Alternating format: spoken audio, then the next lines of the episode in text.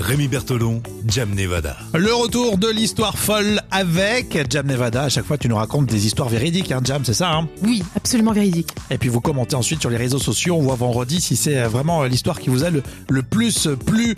Euh, alors là, on va parler du Titanic. Je vais planter le décor, comme ça tu vas pouvoir ensuite nous raconter ton histoire, Jam. Alors, il y a déjà 109 ans, on avait déjà parlé d'ailleurs la semaine dernière, du Titanic. Hein, il y a 109 ans, la nuit du 14 au 15 avril 1912, comme vous le savez, le Titanic sombre au fond de l'océan Atlantique. 1500 personnes dedans, c'est dû à un iceberg évidemment, donc ça on connaît bien l'histoire.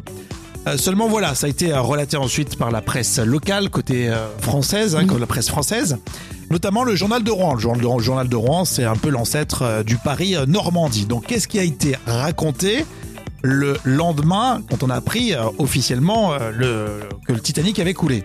des coupures justement de ce journal de Rouen ont été déterrées et publiées sur Twitter par des archives départementales de Seine-Maritime. Ça c'est génial. Déjà quand tu retrouves ce genre de documents, c'est passionnant. Ah oui, c'est sûr. Et là, ils illustrent apparemment un couac hein, d'envergure, parce que l'article ah.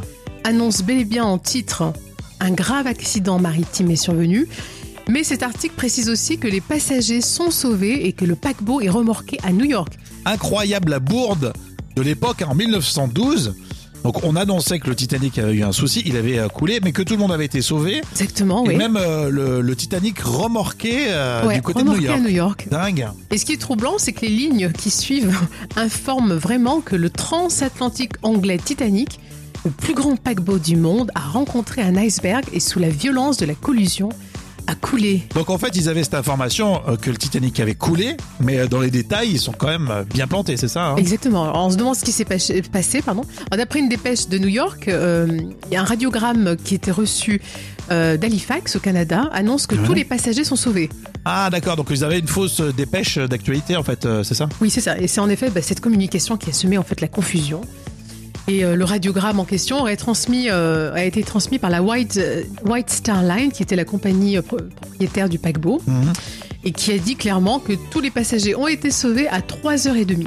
Mais après, son auteur n'aurait jamais été identifié. Incroyable en tout cas. C'est intéressant de se dire que, bah, par exemple, le journal de Rouen de l'époque, le lendemain où a sombré le Titanic, annonçait que tout le monde avait été sauvé.